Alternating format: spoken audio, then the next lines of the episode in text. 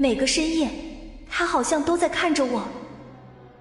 欢迎你收听由喜马拉雅出品的爆笑喜剧、现代言情故事《爱未眠》，总裁请温柔。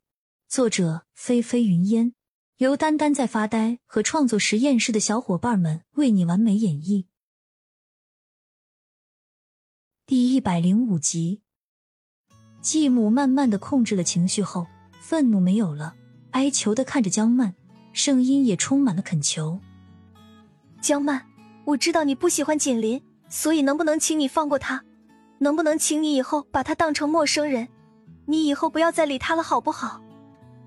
继母低气的恳求声让人动容，江曼却说不出话来。继父的双手扶着继母的身子。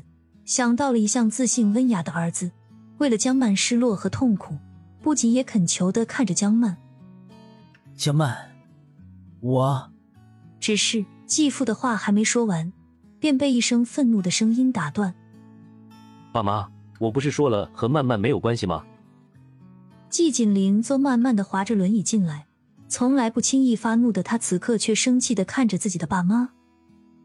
锦林，你怎么下床了？快回去躺着，快点！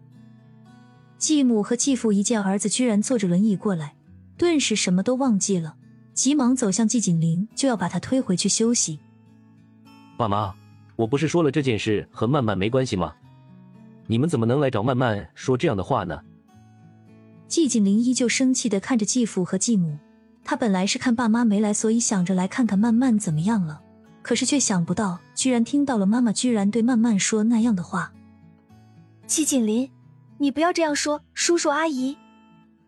江曼在季锦林话音一落的时候，急忙开口，看着继母和继父因为季锦林的话而心痛的表情，江曼更觉得内疚。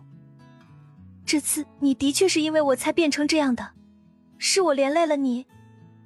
江曼看着季锦林，话里满满是抱歉。然后他又看向继母和继父，叔叔阿姨，我很抱歉，但是我不能听你们的话，不理季锦林，他是我的朋友，而且最重要的是，你们也要考虑一下季锦林的感觉，所以抱歉，我不能听你们，而且我有季锦林这样一个朋友，我觉得很高兴，真的，我觉得很高兴，一直以来我都是把锦林当做哥哥。江曼说这句话的时候，又看向了季锦林。话中的认真和抱歉，让季锦林觉得苦涩的同时，却又有点高兴。我也很高兴有你这个妹妹，爸妈，我们回去吧。季锦林的笑虽然很勉强，可是话却是和江曼一样的认真。继母和继父没再说什么，推着季锦林慢慢的离开了。哎，真是不知道该怎么说你了。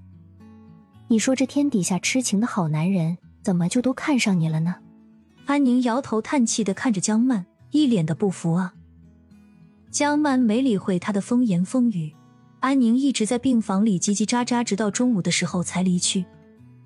而江曼也在爸妈的强迫下，又喝了两碗汤，这才被批准坐上轮椅出来透透气。